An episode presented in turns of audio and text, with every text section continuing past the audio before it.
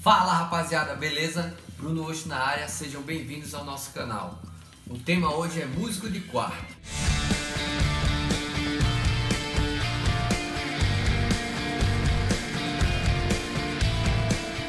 Já faz tempo que o mercado musical mudou, mas tem gente que não acordou para o mercado atual ainda.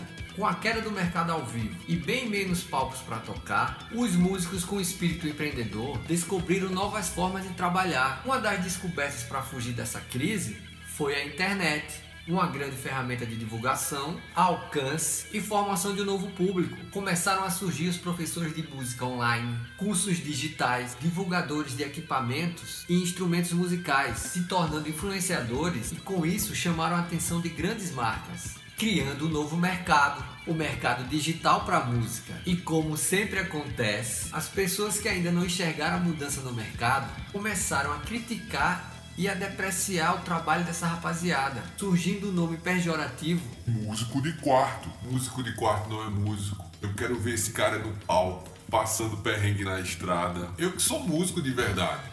Existe o músico de estúdio, músico cover, músico de baile, músico de orquestra, músico autoral, músico de musical, músico de circo, músico de rua, músico de navio, músico profissional, músico amador. E agora, o músico de quarto. No final, todos são músicos. Ou não?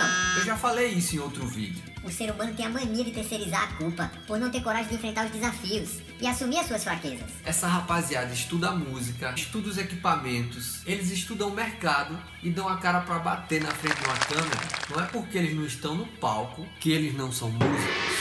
Ao invés de criticar, vamos todos nos unir e trabalhar juntos para a gente aquecer esse mercado, tanto no digital quanto no ao vivo. Você não acha?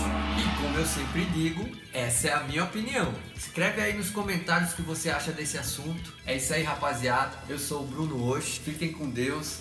Valeu!